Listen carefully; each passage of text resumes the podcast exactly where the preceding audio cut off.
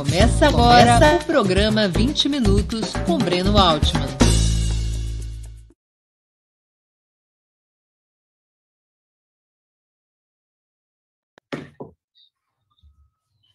Bom dia. Hoje é 28 de junho de 2021. Está começando mais uma edição do programa 20 Minutos. Nosso convidado é Juca Kfouri, um dos maiores jornalistas do país, o mais renomado dos cronistas esportivos, dispensa maiores apresentações. Antes de começar a conversa, gostaria de pedir que façam uma assinatura solidária de Opera Mundi em nosso site ou se tornem membros pagantes de nosso canal no YouTube. A imprensa independente precisa de tua ajuda para se sustentar e se desenvolver.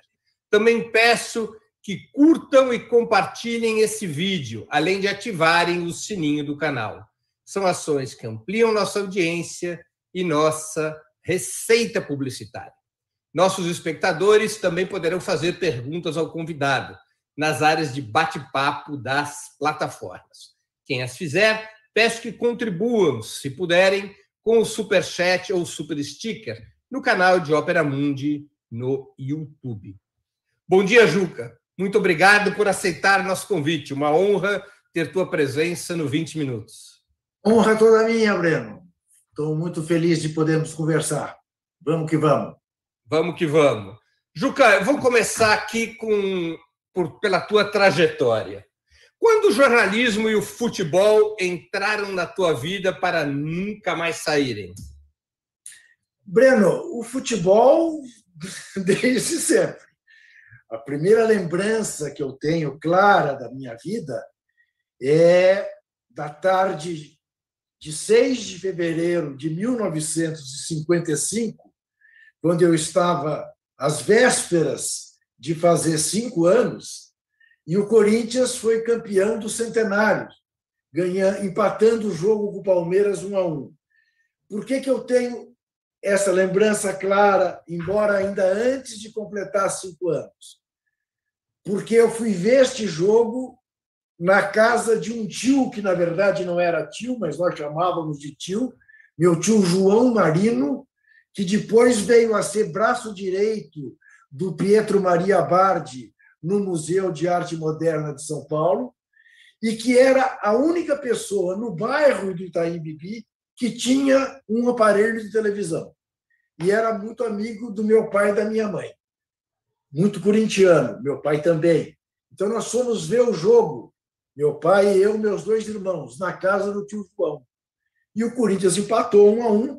Eu me lembro remotamente do jogo em si, me lembro do meu pai reclamando que no gol do Palmeiras o Humberto Tosi teria empurrado o Gilmar e o Liminha feito o gol, mas o fato é que com o empate o Corinthians foi campeão.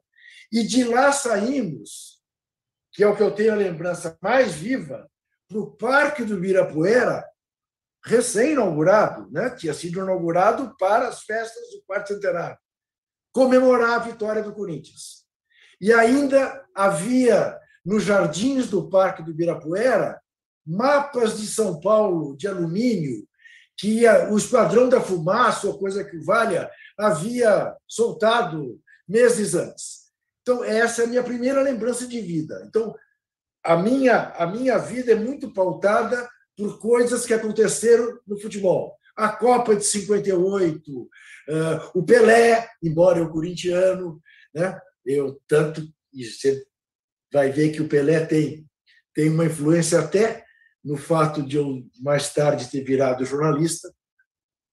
Então, a minha vida foi sempre muito pautada por isso. E não se esqueça, eu fui uma criança, um jovem, um adolescente, um adulto que passou 23 anos sem ver seu time ser campeão. Né? Então, isso, isso ajudou a forjar o meu caráter. Né? Aprendi a lidar a frustração. Você imagina que eu sofri de bullying na escola, no primário, no ginásio, no colegial. Né? E eu, eu, fui, eu fui ver o Corinthians campeão em 77. Quase aos 30 era, anos. Eu já era formado em ciências sociais, Eu tinha 27 anos de idade, tinha dois filhos e a minha mulher estava esperando a nossa filha. Né? Estava na barriga dela. Então, o futebol sempre esteve.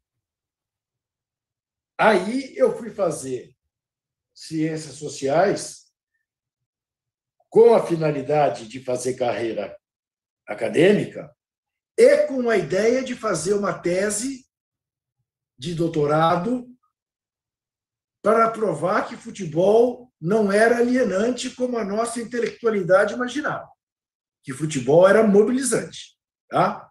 E fui fazer ciências sociais.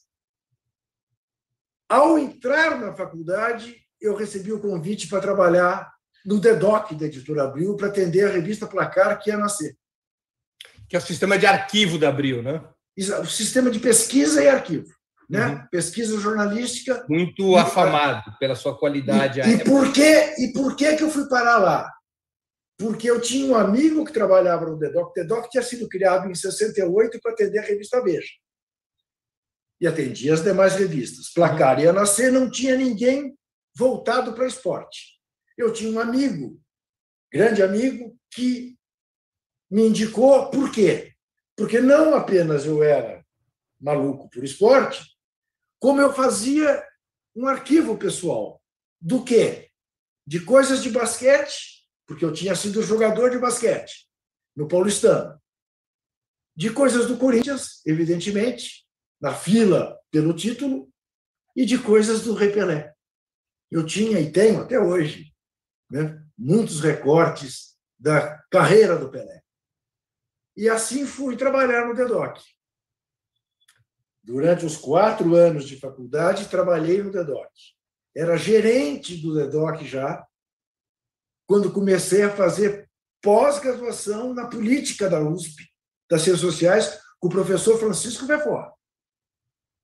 Não preciso te apresentar. Fundador do PT, depois ministro da Cultura do Fernando Henrique.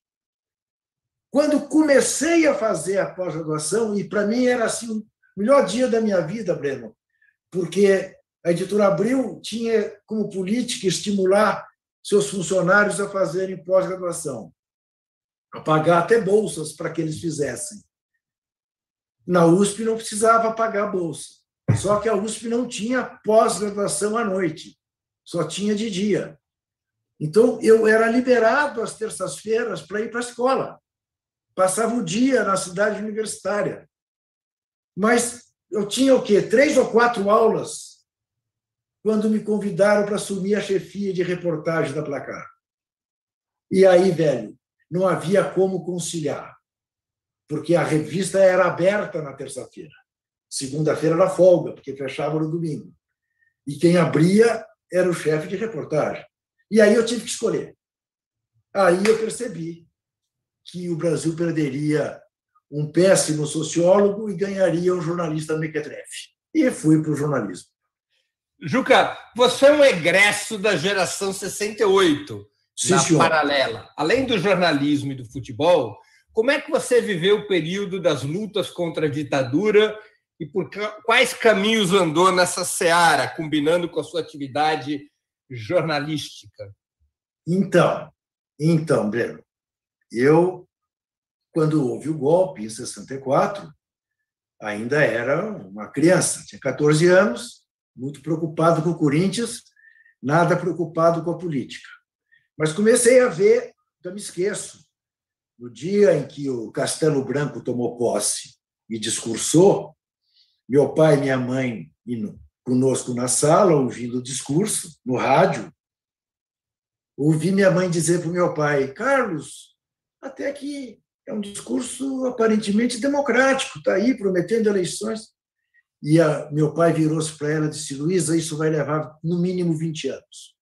Meu pai era, era promotor de justiça, um democrata, lincolniano, tá? e disse isso para ela. Uh, eu fiquei ali. Eu tinha dois primos, Breno, talvez você os conheça, o João Carlos Kifuri Quartim de Moraes e a Maria Moraes. Claro. É, ele foi para a VPR e ela com o Norberto Nering, que era o ídolo da minha adolescência, marido dela, meu compadre, eu sou padrinho de batismo da Marta, eu fui padrinho aos 14 anos de idade, da Marta Nering. Ambos em organizações clandestinas, evidentemente eu não sabia que eles eram de organizações clandestinas, mas eram dois primos com os o quais Norberto eu tinha... Nering era da LN. Da LN. Os dois primos com os quais eu tinha muita afinidade, com o Norberto mais ainda, e, de alguma maneira, eles começaram a fazer a minha cabeça. O fato objetivo, eu não vou contar a história toda, porque é muito longa, é que um belo dia eu conheci o Toledo, o velho Joaquim Câmara Ferreira, sem saber quem era. Aparentemente era um primo do Norberto, era um tio do Norberto. E tempos depois, o Norberto já fora do Brasil. E o Joaquim Câmara, só para informar Isso. os nossos espectadores que não conhecem, Joaquim Câmara Ferreira é um histórico dirigente comunista e, junto com Carlos Marighella, eram os principais dirigentes da Ação Libertadora Nacional da LN. Exatamente. Eu sei que um belo dia me pedem para arrumar um lugar para alguém ficar durante 20 dias. eu vou. Eu, a essa altura, eu já estava ligado à área de apoio da LN para fazer documentação para gente que caía para ir embora do Brasil. Ajudei a tirar do Brasil o Carlos Knapp, que era o Washington Oliveto né, eh, da época, eh, era o grande publicitário em São Paulo. E o Carlos Knapp tinha sido motorista do Carlos Marighella, com Mercedes-Benz. Ninguém desconfiaria que Marighella pudesse estar sendo choferado numa Mercedes-Benz, enfim. Tivemos que tirar o Carlos daqui. Uh, e eu arrumei um lugar para esse alguém ficar. Mas não bastava arrumar o lugar. Tinha que ir lá todo dia, levar comida, pegar roupa, levar na lavanderia. E quando eu, eu me dou com a pessoa, era o tio do Norberto. Era Toledo. o tio do Norberto. Era o Toledo, era o velho. Bom, e a partir daí eu passei, não só, quer dizer, passamos esses 20 dias nessa situação, como a partir daí eu passei, eu já com 18 anos, eu passei a levá-lo para os pontos, para alguns pontos, né? no carro do meu pai. O que tem a ver também, Breno, com eu ter começado a trabalhar cedo na Editora Abril, porque era a maneira de eu sair de casa. Eu morria de medo de ser preso na casa do doutor procurador. Entendi. Entendeu? Imagina complicar a vida, você imagina o que seria, né? Então, eu, eu, eu, eu namorava também desde muito cedo, desde os 15 anos. Meu pai me emancipou para casar, e assim que eu comecei a trabalhar na Abril, nós fui montar o meu aparelho, ter uma, a minha casa com a minha mulher. Né? Eh, então, tudo muito precoce. E, é claro, você dirá, mas Juca, que consciência política você tinha com 17, 18, para dirigir para o Toledo, para o braço direito do Marighella, para o segundo. Não, e um dos era homens assim. mais perseguidos do país, o Toledo. Sim, era assim, né, Breno? É claro que não, tínhamos a menor chance. Né? Mas aí eu sempre me fio na, na, na última carta que o Norberto deixou para para Ia, para Maria Moraes e para Martinha, né, já perseguido pela polícia, sabendo que ia ser preso, em que ele escreve: a vida é uma senda é uma senda estreita, quando a gente pisa fora, pisa para morrer. Foi a indignação que nos trouxe até aqui. E era muito isso, quer dizer, era o sentimento de uma juventude que tinha visto um processo democrático ser golpeado né, sob a pretensa ameaça comunista, quando nós estávamos às vésperas de uma eleição que elegeria ou Juscelino Kubitschek ou Carlos Lacerda, né? que uh, risco de comunismo não existia. Né? E foi muito isso, quer dizer, foi muito mais esse sentimento de indignação, a sensibilidade de uma, de uma área né, da, da nossa juventude que nos levou a aventura da luta armada. Né? Qual é a tua lembrança do Joaquim Câmara Ferreira? Pois é, então, Breno, diferentemente do que aparece nos filmes, e pode ser que a minha visão seja a visão, a visão uh, individualíssima, distorcida, a imagem que eu tenho dele é de uma pessoa extremamente afetuosa, de um contador de casos absolutamente brilhante e a quem eu devo a minha vida, Breno. Por quê? Porque neste episódio, quando eu vou abrigá-lo numa determinada casa de amigos que estavam viajando, eu conto a ele que eu tinha sido liberado do exército por excesso de contingente. Tá? E ele me diz: Mas você entrando na universidade, você tem que fazer CPOR, aprender a ser guerrilheiro. Você tem que ir para infantaria, não é para cavalaria, não, nunca me esqueço disso. Cavalaria era uma de burguês. Você tem que ir para infantaria, carregar, aprender a carregar fuzil. E eu, me, eu sou a única pessoa que eu conheço que se voluntariou para o Exército. Eu me voluntariei para servir o Exército no ano seguinte, para ir para o CPOR. Fiz o teste físico para ir para o CPOR. Ô, Breno, eu era jogador de basquete, tudo bem, eu, em plena forma. Mas eu fiz uma coisa que eu jamais consegui repetir. Eu subi numa corda, uns três metros. Eu tentei depois, anos, tentava de novo, jamais consegui. Tá? Bem, cortei o cabelo, medi para fazer farda e apareceu o convite para ir trabalhar na Abril. Aí, a primeira coisa que eu fiz foi falar com ele. Dizer, olha, tá, é, aquela altura o Marighella já tinha sido morto. Aquela altura ele era o número um. Marighella morreu ele em 69. Ele tinha responsável é, pelo sequestro do embaixador. Sequestro do Elbrick, exatamente. E aí eu me encontro com ele e digo, dá-se isso. Ele vira-se para mim e diz uma frase que só anos depois eu descobri que tinha sido meramente para me liberar. Do assim, Juca, Bira, meu nome era Bira. Em homenagem ao Biratã, que jogava basquete no Corinthians. Meu nome de guerra era Bira. Bira é o seguinte: é, na ideologia alemã, o jovem Marx escreve que a gente que você não deve querer resolver os problemas do mundo antes de resolver os teus. Vai resolver seus problemas. Por mim está liberado. E aí eu fui tratar de sair do CPR. Eu procurei essa frase primeiro na ideologia alemã em português, não achei, já procurei em, em, espanhol, não achei, já procurei em francês, não achei, já procurei em inglês, não achei. Em alemão não adianta procurar, porque eu não sei ler alemão. Uh, mas eu, essa frase é muito mais uma frase de autoajuda do que uma frase do Marx, você há de concordar claro. comigo. Mas o fato é que fui tratar de sair do CPOR. E eu, Breno, coisas do Brasil. Sabe como é que eu saí do CPOR? Meu hum. avô paterno era amigo de um cidadão chamado Seu Bitar, avô do João Bitar, grande fotógrafo da Folha de São Paulo, que morreu tão cedo. Seu Bitar era o gerente da Antártica em São Paulo. Seu Bitar fornecia refrigerantes e cerveja gratuitamente para o comandante do segundo exército, para quem ele ligou e pediu que me, liberasse. E assim eu fui liberado do CPOR.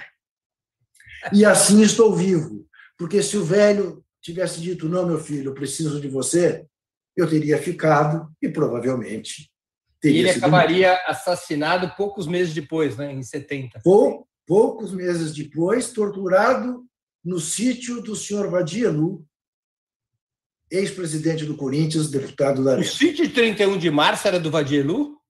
O sítio era do senhor Vadielu. Olha, não sabia, eu não lembrava disso.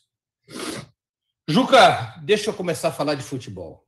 Por que, que você acha que o futebol se constituiu no nosso país como uma marca tão forte de identidade nacional? E por que essa tua tese, que nunca foi escrita, de que o futebol, ao contrário de ser alienante, é mobilizante? Muito bem, vamos lá. Vou tentar, vou tentar ser bem jornalista, porque isso vale uma semana de conversa. Uh, primeiro, uh, eu acho que a identidade nacional que a gente vê no futebol, ela se dá muito mais pelas características da raça brasileira, dessa mistura do brasileiro, uh, que pouquíssimos povos têm. A mistura do índio com o africano, com o europeu, que deu num jogador brasileiro com as características que tem e que hoje vão se não que vão se perdendo as do brasileiro, mas vão, vão tendo concorrentes, como a gente pode ver pelo mundo afora, né? Se vê a seleção holandesa com três negros, né? O que era impensável há 40 anos atrás. Exatamente. Então, eu acho que tem muito a ver com isso, com esse tipo de identidade. Agora, isto não nos dá, Breno, diferentemente do que nós fazemos, porque somos um povo muito chegado ao auto-engano, a ideia de sermos o país do futebol, porque nunca fomos. Nós fomos, durante meio século, o país do futebol bonito, o futebol daquilo que os ingleses chamam do beautiful game. Né? Por quê? Porque, por dessas coisas, entre 55 e 2005, 2002, o Brasil produziu o Didi, o Garrincha, o Pelé, o Newton Santos, ah, o, Tostão, o Rivelino, o Jairzinho, o Gerson, o Carlos Alberto Torres, o Romário, os Ronaldos, o Rivaldo. Você falava, porra, né? Você imagina as seleções estrangeiras perfilavam ao lado da nossa e diziam, Cacilda, tem quatro caras aqui que são candidatos a melhor do mundo. Né? Isso também cessou. Por que, que eu digo que nós não somos o país, nunca fomos o país do futebol? Porque nós não temos pelo futebol a reverência do inglês. Nós não temos pelo futebol, basta ver a, a, as audiências médias nos estádios, comparar as nossas com os alemães, lá é mais de 40 mil, aqui não chega a 20. Uh, toda e qualquer pesquisa que se faça sobre torcida de futebol no Brasil, o primeiro contingente é de gente que diz que não gosta de futebol, que não liga para futebol. Depois vem o Flamengo, depois vem o Corinthians, mas a primeira, 27, 28% é não me interessa por futebol. O que é diferente de parar o país na Copa do Mundo é uma outra coisa. Não tem a ver com o jogo. O jogo, aquilo que, que, que faz com que você fique de mau humor na segunda-feira, porque o Santos perdeu, ou porque a seleção brasileira foi eliminada, para a esmagadora maioria que para para ver a Copa, ó, paciência, perdeu, perdeu amanhã, vida nova. E você fica remoendo aquilo dias. Né? 82 se remoeu mais de. Até hoje se remoe. Até hoje você não se conforma como é que aquele time perdeu a Copa. Né? É outro tipo de gente, o torcedor se você fizer essa pesquisa na Argentina, o primeiro contingente é de torcedor do Boca Juniors. O segundo é de torcedor do River Plate. O terceiro é de gente que diz que não se interessa Tá? Agora, a nossa inteligência, muito pela sua formação europeia, durante anos, distratou duas das manifestações mais arraigadas na nossa cultura: futebol e carnaval. Era o circo, eram alienantes. Em vez do povo estar preocupado com coisa séria, fica aí se distraindo com futebol e com carnaval. É recente, é dos anos 60, 70 para cá, que você começa a ter uma produção intelectual antropológica, sociológica, política, que trate desses dois fenômenos como devem ser tratados. Quando eu entrei na faculdade, Breno, é, você contava nos dedos de uma mão o que tinha escrito sobre futebol no Brasil. Era o, o, o Negro no Futebol Brasileiro, do Mário Filho, era um texto do Anatol Rosenfeld, alemão, alemão, na revista Argumento. Era muito pouco, era muito pouca a produção é, sobre. Isso melhorou muito, hoje você tem bastante coisa. Mas então eu olhava o futebol, eu corintiano, ia para a arquibancada do Pacaembu, para a arquibancada do Morumbi, né? e convivia ali com todo mundo, e dizia, meu Deus do céu, estou aqui de alienante, não tem nada. Né? Uh, encontrava no corintiano uh, da arquibancada, da geral, muito mais gente do MDB do que da Arena. E dizia, mas Cacilda, mas onde é que nego diz que a ditadura faz a cabeça das pessoas, que o Médici convence alguém que ele é o presidente do radinho de pilha? Mentira. E aí começo a ver a primeira faixa pela anistia ampla, geral e restrita aberta onde? Em público. No Murumbi, jogo Corinthians e Santos, de um lado Antônio Carlos Fon e, e, e Chico Malfitani, do outro, torcedor do Santos, irmão de quem? De Samuel McDowell. Olha que coisa maluca. Quem é Samuel McDowell? É um jovem advogado que, ao lado de outro jovem advogado, Marco Antônio Barbosa, defendem a tese do assassinato de Vladimir Herzog. E consegue uma sentença, fruto também de um jovem juiz, Márcio, a condenação do Estado brasileiro pela morte de Vladimir Herzog. Faixa da anistia. É, começo a ver uma série de manifestações em campos de futebol. É, no Chile, assim que quebram o toque de recolher, no primeiro jogo, a torcida faz um canto-chão, libertar, libertar, libertar, libertar, libertar e de repente tem 40 mil, 50 mil pessoas no Estádio Nacional de Santiago pedindo liberdade. Isso aqui não não não não está certo. Não, não é, não, é, é, uma, é, uma, é uma simplificação tratar o futebol como ópio do povo. Vamos pensar isso de uma outra maneira. Que eu quis fazer. Agora, é, mas o Médici explorou a conquista do Tri.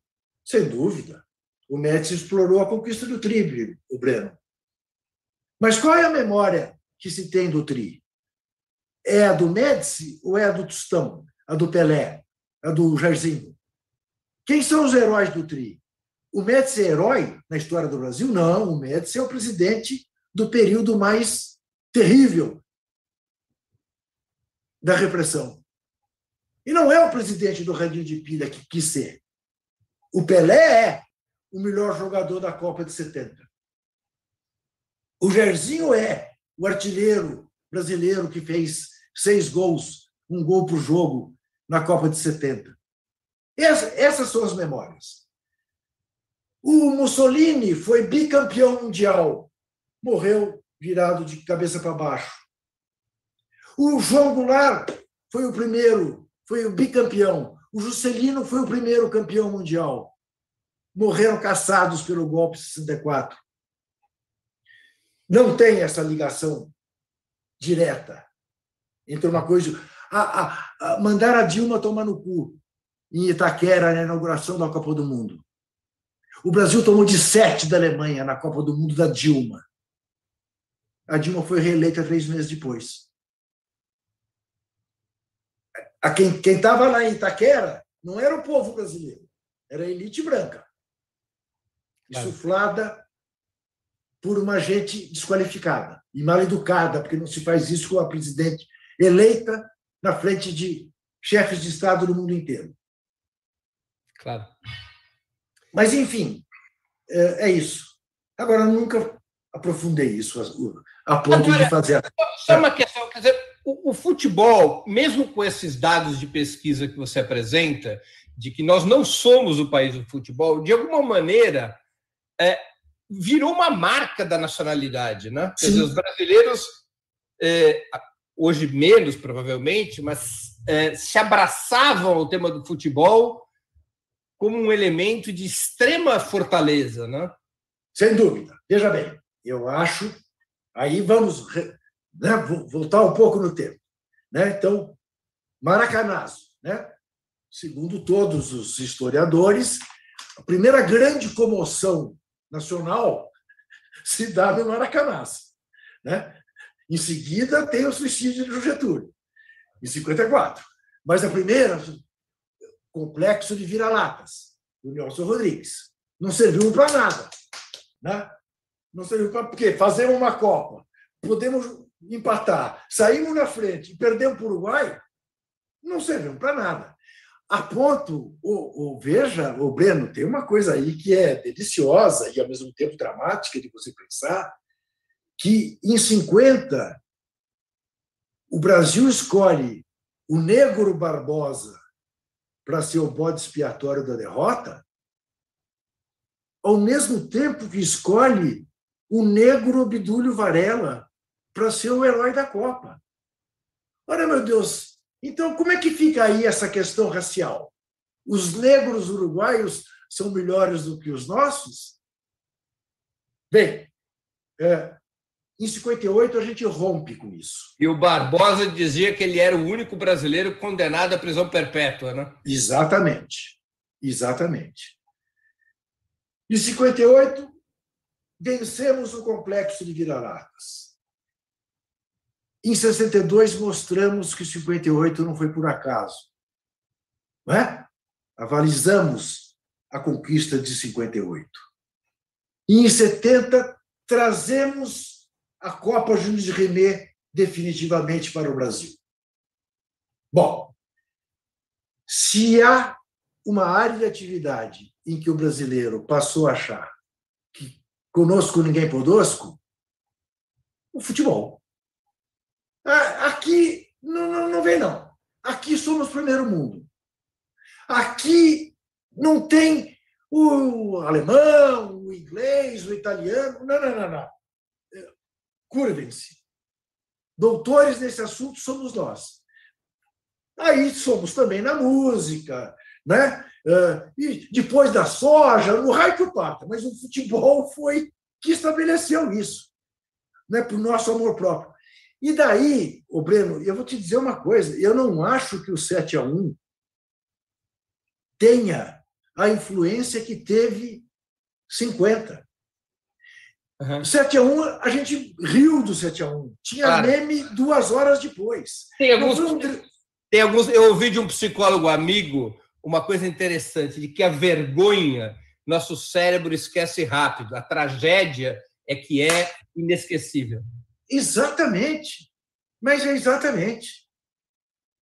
Então, se me permita fazer uma, uma analogia talvez apressada, e, e, e levada pelo desejo, é, Getúlio Vargas, nós nunca vamos esquecer o suicídio, nem mesmo o sofrimento de Tancredo Neves. Este genocida, este vai entrar para a página da vergonha. Eurico Gaspar Dutra. Isso, página da vergonha. Páginas da vergonha. Né? Embora embora, diferentemente do Dutra, este genocida tenha 500 mil mortes nas costas. Uhum. E isto, e, e, isto é um drama. Esta é uma tragédia verdadeira. Uh, mas, enfim.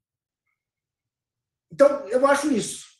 A nossa identidade. Agora, ela se deu de tal maneira e ela foi se modificando também de tal maneira, Breno, que eu não tenho dúvida que em 58, bom, você não tinha nem idade em 58 para acompanhar a Copa da Suécia. Não tinha nem nascido, né? Nem nascido também não, né, Breno? Eu nasci em é 61. Assim. Pô, Breno, que vergonha. Mas eu não podia estar falando com você, conversando com você. É, é um absurdo isso.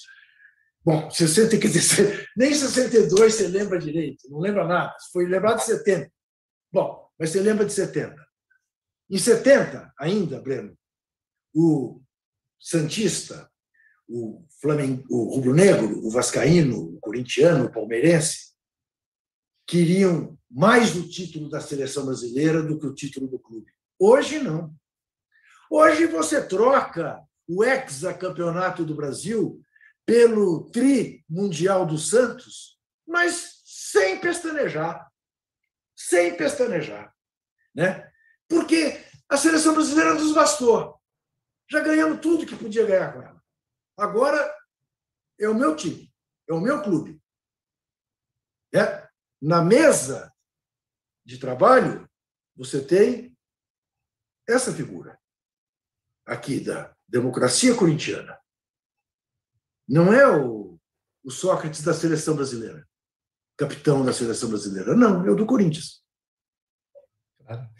Juca, durante várias décadas, e você foi um dos que mais denunciou isso, o futebol brasileiro, fora de campo, era uma bagunça, sequestrado pela corrupção dos cartolas. Mas dentro Sim. de campo, tínhamos os melhores jogadores, os campeonatos mais disputados e algumas das melhores seleções da história. A partir dos anos 90, várias leis de profissionalização começaram a ser aprovadas, como a Lei Zico, a Lei Pelé. Mas a corrupção não foi contida e o futebol brasileiro parece ter entrado em forte decadência também nas quatro linhas do gramado, com jogadores saindo cada vez mais jovens para o exterior, os campeonatos perdendo qualidade, os clubes se tornando inviáveis e a seleção, como você mesmo acabou de dizer, desidratando na sua imagem junto ao povo. O que, que se passou? O que, que deu errado? É, doutor Breno Alto. O que deu errado é que nenhum dos nossos governantes, aí incluídos o senhor Luiz Inácio e dona Dilma, olharam para o futebol como deveria o futebol ser olhado.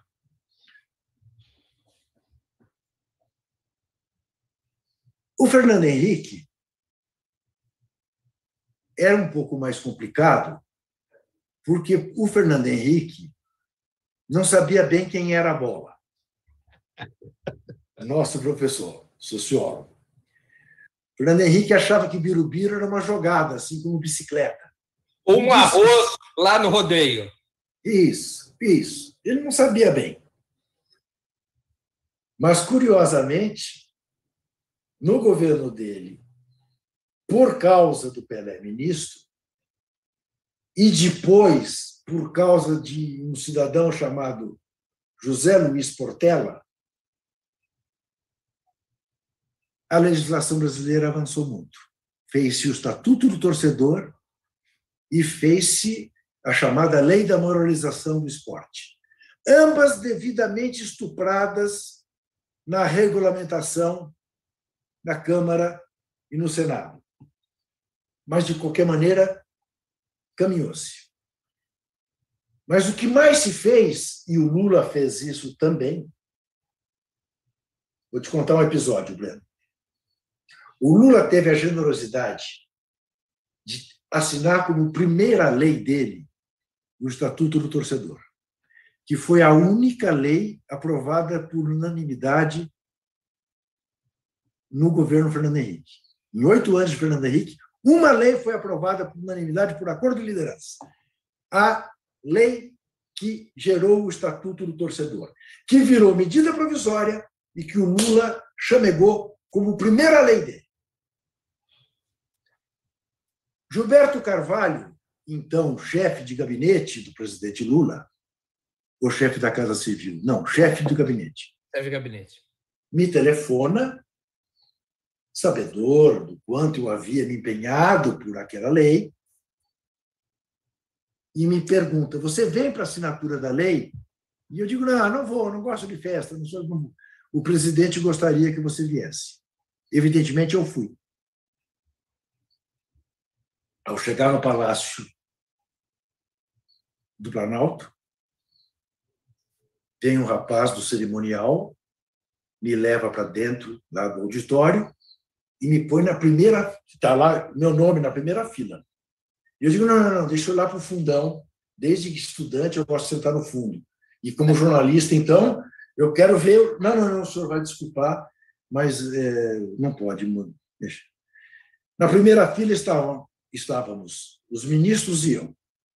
Não tinha um cartola importante no auditório, porque o Estatuto do Torcedor era enfiado goela abaixo da cartolagem. O presidente da República, o senhor Lula, abre o seu discurso, isso é fácil quem achar que eu estou floreando, está arquivado, se vê no YouTube, na Agência Nacional.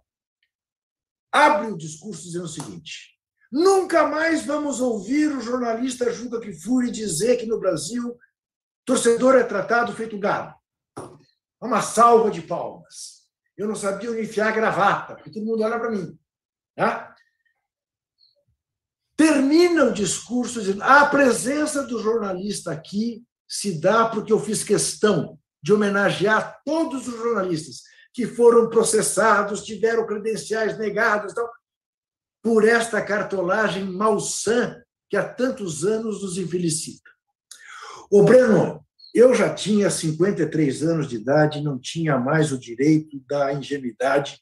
Eu saí do palácio, tomei um táxi, para o aeroporto, eu esmurrava o ar, dizendo: pegaram o presidente que tem os fundilhos das calças puídos pelas arquibancadas, como um dia me disse o professor Gabriel Com.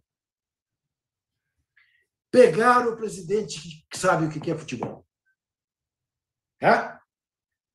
Bom, Breno, seis meses depois, este presidente estava de braço dado com o Ricardo Teixeira, promovendo aquele belíssimo jogo do Haiti, que foi uma coisa linda, indiscutivelmente linda.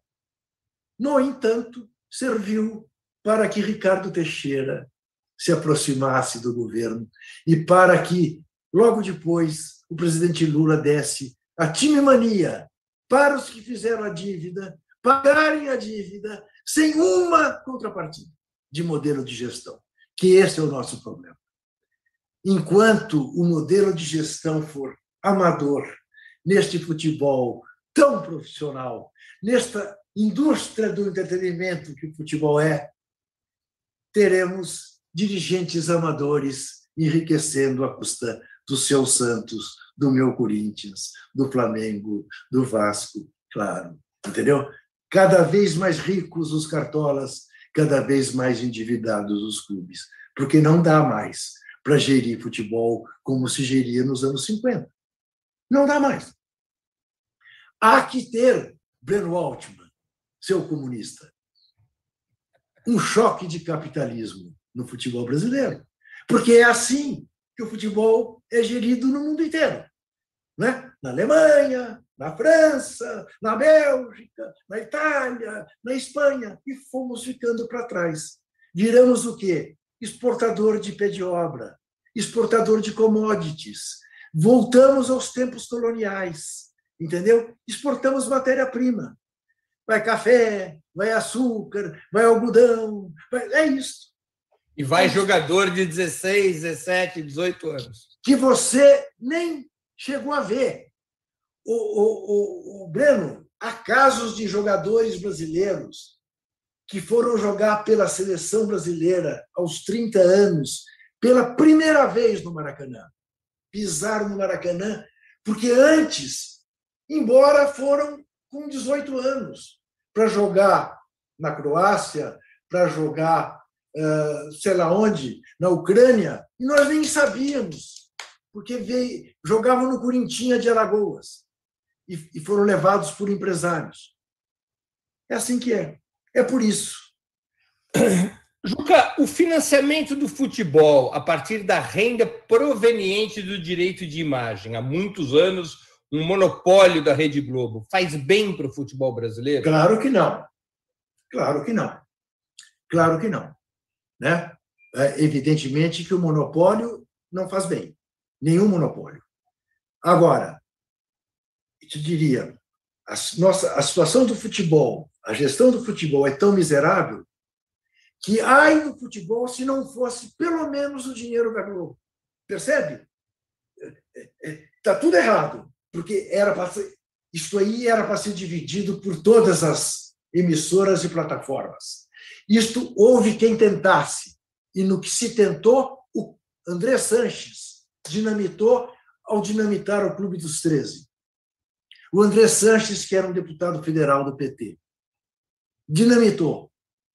Dinamitou quando um ex-dirigente do São Paulo propôs a venda do futebol para todos, para todas as emissoras e dividida por plataforma. Uma coisa é a TV, outra coisa é a internet, outra coisa é o streaming, outra coisa.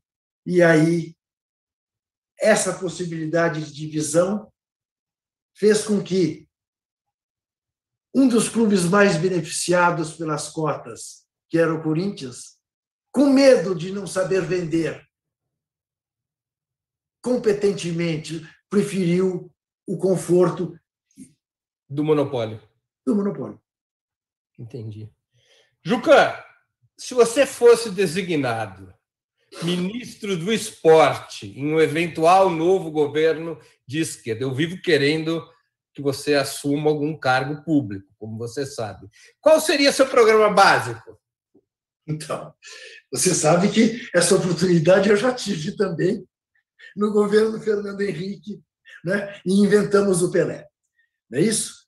É, o meu programa básico como ministro do esporte, uhum. o esporte como fator de saúde pública o esporte como não como fator de ganhar medalha de ouro na Olimpíada, porque nós estamos longe de poder pretender sermos uma nação que ganhe medalhas de ouro numa Olimpíada. Nós ainda somos a nação que tem que olhar para o esporte como fator de prevenção de saúde. Eu não sei se você sabe, é um dado antigo da Organização Mundial de Saúde que mostra que cada dólar que você investe em democratização ao acesso da prática esportiva, você economiza três em saúde pública. O nosso Ministério da Saúde é o Ministério da Doença, você bem sabe disso. Tem que correr atrás de médico, tem que correr atrás de leito, tem que correr atrás de reforçar o SUS. O Ministério da Saúde deveria ser o Ministério do Esporte. Promova a saúde. Para o jovem, para a criança, para o adolescente, para a terceira idade, para o portador de deficiência. Essa é a obrigação do Estado. A produção de atletas é da iniciativa privada. Num país com a população do Brasil e com a facilidade que o brasileiro tem para esportes coletivos com bola, se você investisse em esporte na base, da quantidade a qualidade saltaria aos olhos. E aí a qualidade vai ser tratada no Pinheiros, no Paulistano, no Corinthians, no Flamengo, no Inter, no Grêmio, na Nestlé. Não é função do Estado fazer campeão. Evidentemente, os campeões eles emulam a prática. Então aí você tem um Guga no tênis, você, vamos lá, garotada, podemos fazer um, um batalhão de tenistas. E você faz, você faz, Breno, não necessariamente construindo quadras de saibro. Você faz, às vezes, botando uma corda de um poste ao outro no meio da rua. Você faz, Breno, usando os estacionamentos dos bancos nos fins de semana. Você faz abrindo as escolas aos fins de semana, os quartéis, aos ah, militar não gosta de misturar, vai misturar com, com o bairro onde está instalado o quartel, sim, e vai pôr a sua quadra à disposição da população. Esse seria o meu programa. Tem algum país modelar em relação a esse tipo de esporte? Cuba. Cuba. Cuba. O que, que é o esporte? Como é que pode aquela ilha desse tamaninho, é, com bloqueio, o Diaba 4, tem os jogadores de vôlei que tem, as jogadoras de vôlei que tem, os de basquete, os de beisebol. Como é que eles fazem isso? Vai lá ver. É na rua. O, o street basket. O street basket não é uma invenção de Miami. É uma invenção de Havana. É isso. É isso. É jogar basquete. Como é que você joga basquete na rua? Você pendura um alho no paredão e bota um instrutor com a molecada. E a molecada se vira, sem tênis, descalça às vezes. É isso. E tem saúde. Ah, não virou jogador de basquete. Não, não virou. Mas tem coração de atleta. A expectativa de vida em Cuba é mais elevada que nos Estados Unidos. Então, então, porque olha para isso. Eu tinha, eu tinha, eu tinha uma revista, não sei onde ela foi parar. Nessas mudanças desapareceu. É, cubana, cujo título, o título da revista era Direito do Povo. Direito do Povo. E essa revista ensinava a, a, a, a como você, no, no pátio, no, na rua, no quintal, você improvisava quadras. Eu digo isso sempre. Você, você já pensou o que você tem de área livre nas grandes cidades brasileiras aos fins de semana? Claro. Ninguém aproveita. Nós temos um sistema escolar que é uma base física para isso gigantesco. Isso, isso. Então, esse é o meu programa. Entendeu? Então, aí, às vezes nego diz: ah, você passa, você passa pano para o atleta brasileiro, você sempre dá desculpa para. O, o, o Breno, você querer que um nadador brasileiro seja campeão olímpico é você exigir o, que é impossível de se exigir. Então, assim mesmo nós temos, nós temos geração espontânea, em regra. Geração espontânea. E então aí você inventa mentiras, como o Nusma inventou, que a Olimpíada seria o início do Brasil poliesportivo. Isso é o, é, é, é o coroamento, Breno. Você faz uma Olimpíada, como a Espanha fez, quando você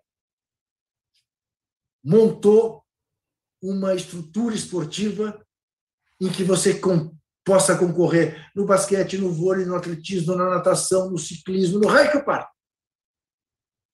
Aí você, agora vou mostrar para o mundo o que nós temos aqui. Nunca é pontapé inicial. E veja o que aconteceu. Está tudo sucateado e o que tinha no Rio fecharam. Essa é exatamente minha próxima pergunta. Você acha que foi uma decisão equivocada a realização no Brasil da Copa de 2014 e dos Jogos Olímpicos de 2016? Ou há um legado esportivo relevante e útil? Não. Infelizmente, a Copa de 2014 fazia todo sentido ser sediada pelo Brasil. Brasil é o país cinco vezes campeão do mundo, tinha feito uma Copa em 50, estava mais do que na hora de poder fazer outra. O erro foi faz, querer fazer a Copa da Ásia no Brasil, a Copa da Alemanha no Brasil, e não a Copa do Brasil no Brasil. Foi se curvar às corrupções uh, uh, e autoritarismos e arbitrariedades da dona FIFA. Né? Embora a FIFA tenha pedido oito estádios, nós é que fizemos doze. Nós é que fizemos 12, para atender interesses, os mais variados, de todos os governadores. Todos. Todos. Não escapa nenhum. Entendeu?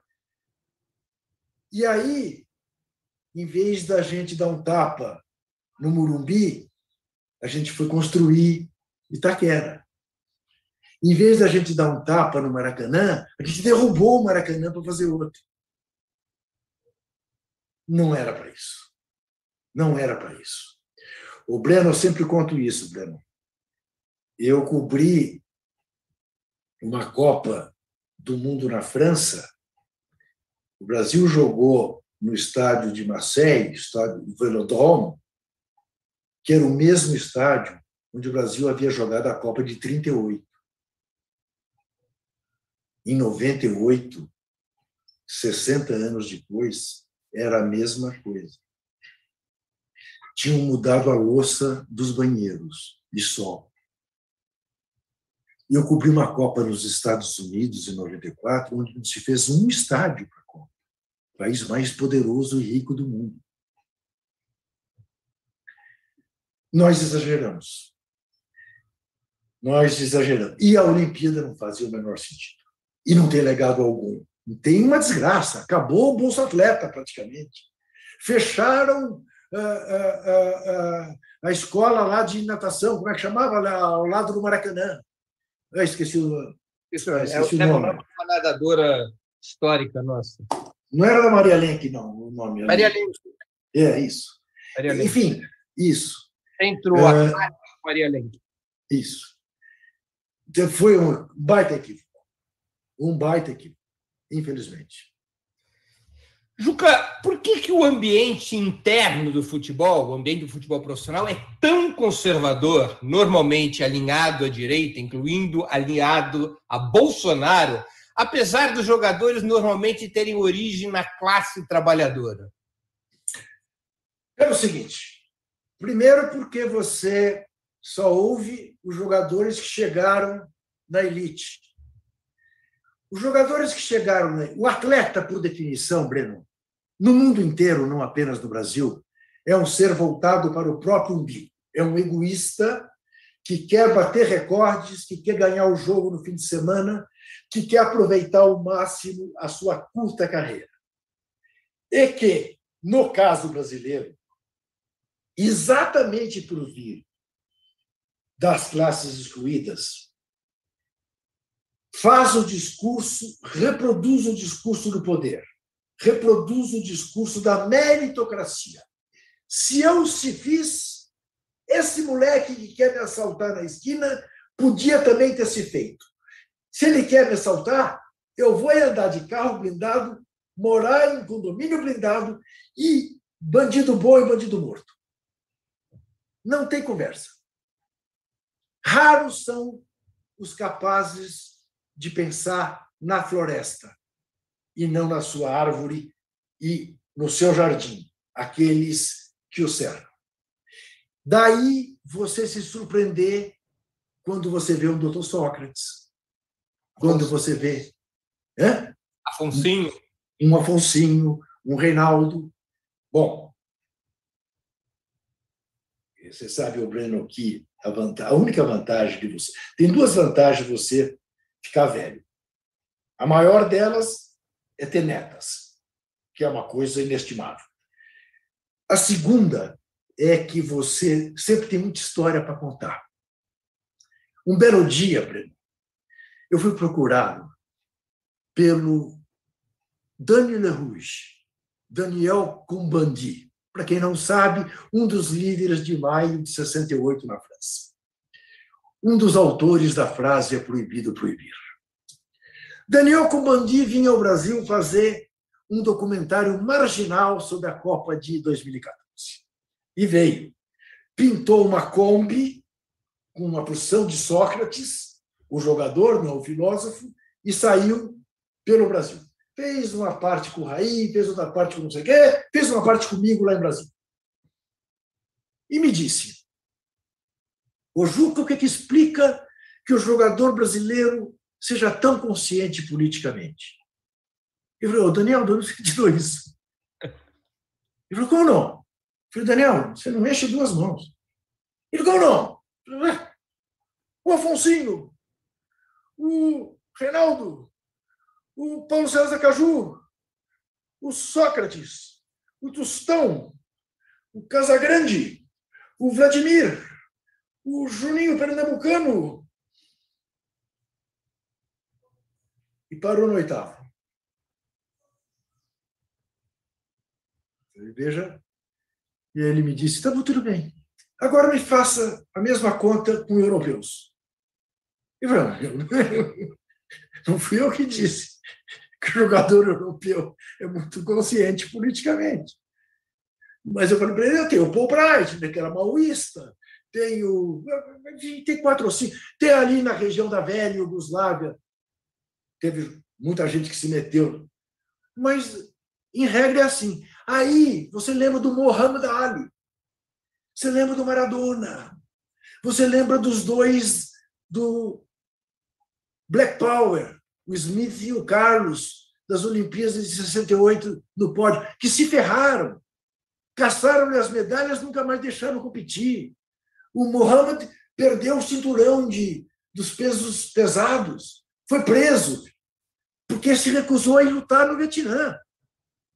Né?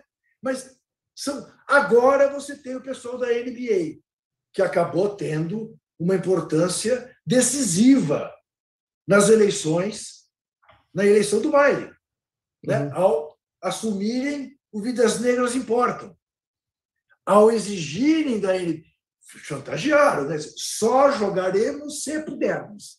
Ah, não, vocês podem. Porque o prejuízo é tamanho.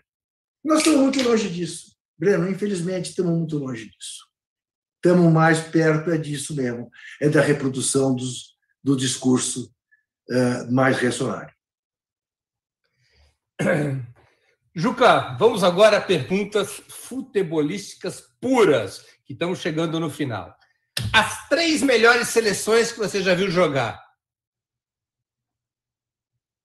Ou as três melhores seleções da história, para te dar uma margem maior de resposta. A de 58, porque tinha Pelé e Garrincha. Do mundo inteiro, não são seleções do Brasil. Sim, do mundo inteiro.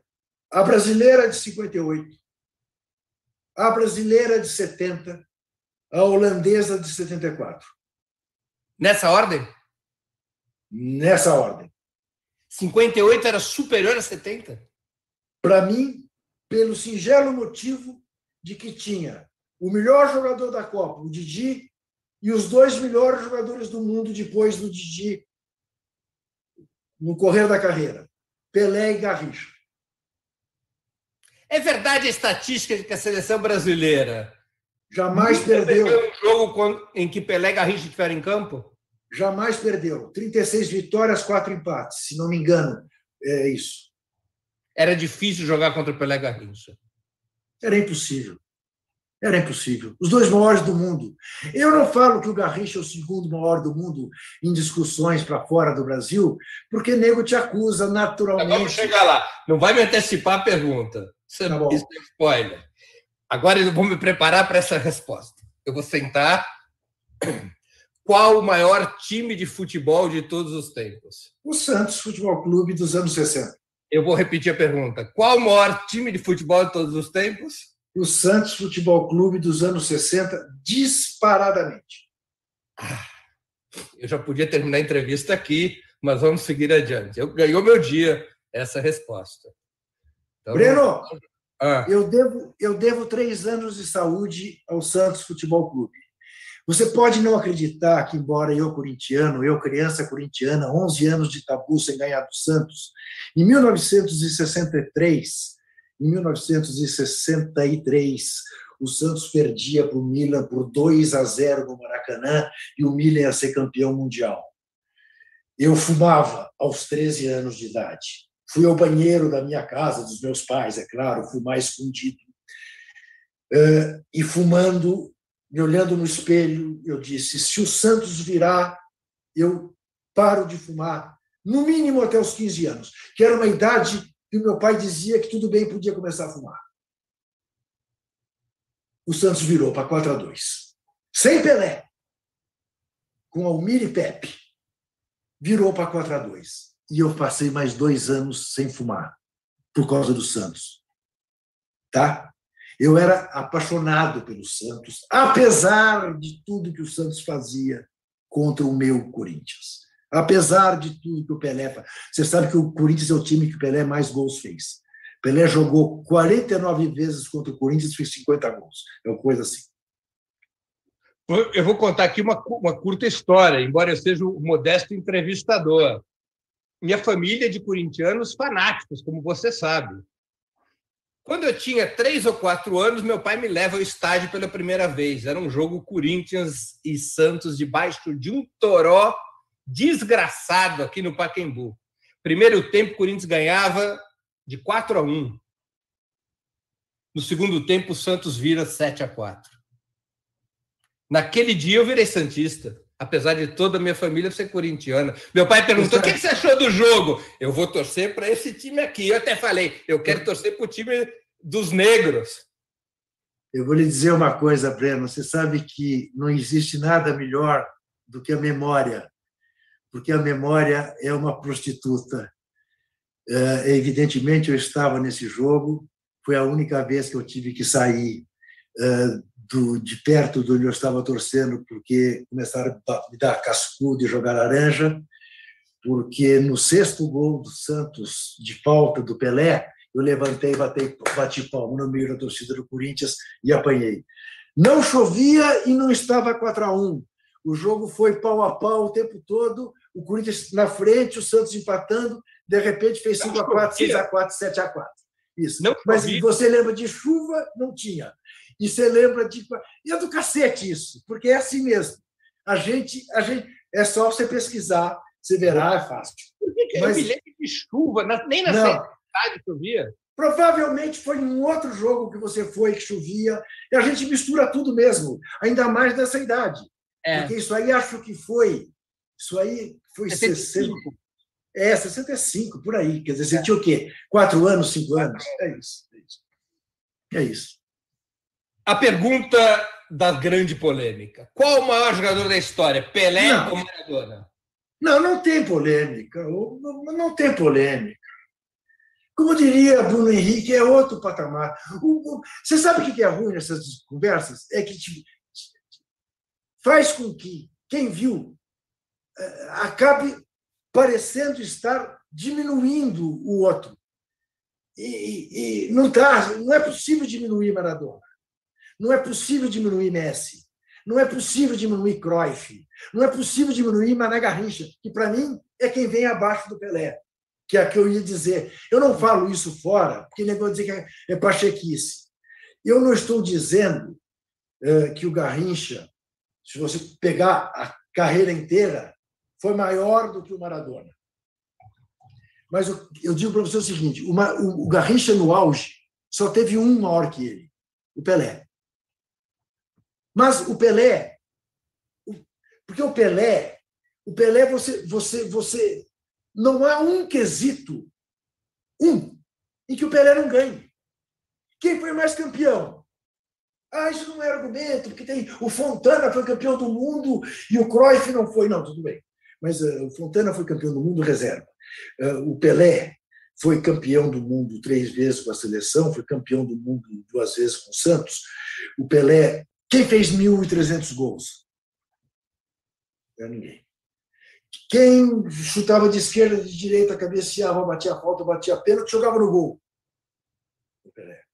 Não tem, não, não tem um quesito que você diga, não, fulano fazia melhor que. Não tem.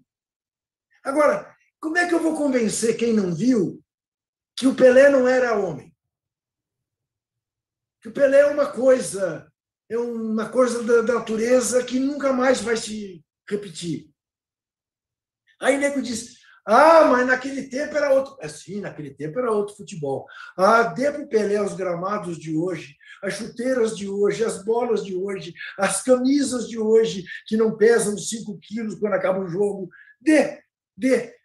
Eu não sei se você sabe, Breno, o Paulo Amaral, que foi preparador físico da seleção brasileira nas Copas de 58 e 62, dizia o seguinte: se o Pelé se dedicasse a atletismo, o Pelé bateria o recorde mundial dos 100 metros. Porque o Pelé tinha, uma, tinha não tem, uma arcada dos pés de super atleta é, que o distinguia, inclusive para ele não cair, quando ele saía naqueles rushes dele e nego batia, batia, batia e ele continuava, porque ele tinha um equilíbrio raríssimo de ter. E o Paulo Amaral dizia mais se o Pelé se dedicasse ao crime, o Pelé teria sido o maior criminoso de todos os tempos. e aí, e aí você conversa com jogadores, eu conversei com jogadores que o enfrentaram, Né? O Bob Moore, por exemplo, dizia o seguinte, né? que, além do mais, o Pelé tinha um olhar assassino. O Pelé tinha um olhar intimidador, que quando ele te olhava, você dizia, meu Deus do céu, é melhor não mexer com essa fera. Não, não dá, não dá, não dá. Eu lamento, eu vi, lamento. Eu já ganhei hoje. Santos, o melhor time de todos os tempos, e Pelé, o maior jogador de todos os tempos. Eu tô. Não é só felicidade na minha vida. Mas você ouvirá todas as pessoas sensatas que você conhecer, que viu o Santos dos anos 60 e viu o Pelé, e, portanto, viu todo. Viu o grande Barcelona, o Messi, o Raio Parta, as pessoas sensatas dirão isso, inclusive fora do Brasil.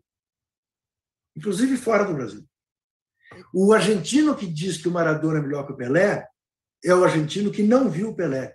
Porque o argentino que viu. Pergunte ao menor. E tem aquela, e tem aquela história né, que perguntam para o argentino eh, o que, que eles acham, o que, que um argentino acha do Maradona, ele diz é, é o melhor do mundo e um dos melhores argentinos. Isso, isso, isso. Também tem isso dos nossos irmãos. Irmãos. Qual a seleção de todos os tempos? Goleiro. No mundo? Uhum.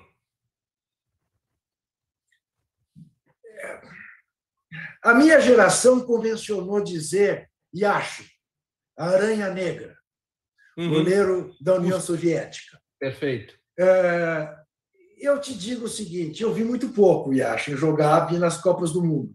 Né? Era realmente impressionante. Mas esse, quer dizer, o goleiro, esse, essa é uma função que mudou muito. Né? É, eu fico com ele pela tradição, mas de todos recentes, eu acho esse alemão Neuer o melhor de todos.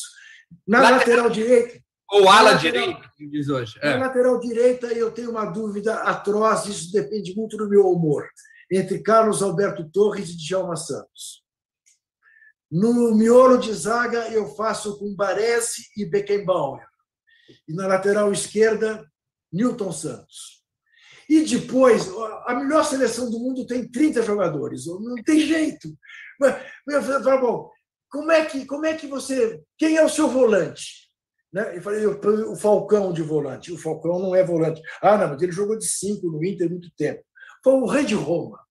Né? Mas como não tem o Didi junto? Né? É, como é que no ataque não tem o Garrincha, não tem o Pelé, e não tem o Rivelino, mas não tem o Messi, não tem o Maradona, é, não tem o Ronaldo, não tem o Romário? Não dá. O, não dá, não dá, não dá, não dá, não dá. É uma coisa. Esse é um exercício. É mais ou menos a mesma coisa. Ô, Breno, é a mesma coisa. Já te perguntaram isso. Qual o melhor livro que você já leu? Qual o melhor filme que você já viu?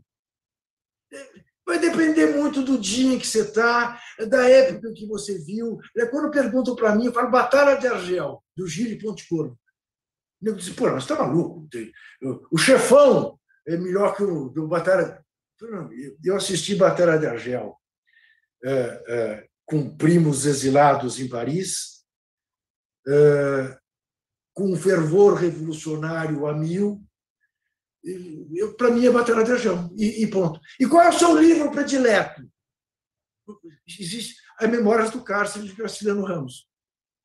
Porque, ah, porque eu li também. O que, que rivaliza com ele? O Quarupi do Antônio. Mas, mas, pô, mas e, e o Guerra e Paz. Não, Quarupi, porque li Quarupi, eu me identifiquei muito com o padre. O que, que você vai fazer? Essas coisas, a memória afetiva, ela é imbatível. Ela é, ela é tão imbatível, Breno, que ela te fez ver o Corinthians ganhar de quatro, tomar de sete num dia de chuva quando estava sol. É isso. É isso.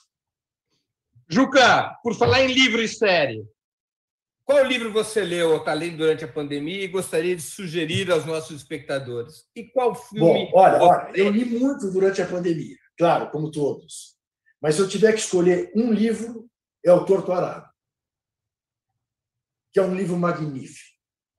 É um sofrimento. Eu recomendo uma certa pena, porque você não vai ter refresco em uma página mas é um livro magnífico. Magnífico. Série ou filme que você viu e gostaria de indicar durante a pandemia também? Olha, uh, filme, filme, filme que eu vi. Ai, meu Deus do céu, agora está me fugindo. Eu vi um documentário do Pelé da Netflix que é muito bom. Não sei se você viu. É muito e... bom. Tem um documentário também da Globoplay sobre o Castor de Andrade que é muito bom. Quatro capítulos. Né? E tem um documentário sobre futebol, a origem do futebol na Inglaterra, cujo nome agora não me esqueço, mas que é magnífico também, da Netflix. É magnífico. Uh, mas eu vi mais do que isso, vi bem mais, mas agora está me fugindo. Vi, vi um filme que eu nem gostei tanto, não sei se você viu, baseado no livro do Fernando Moraes sobre os últimos soldados cubanos. É uma visão muito americana, mas é, é interessante, tem coisas interessantes.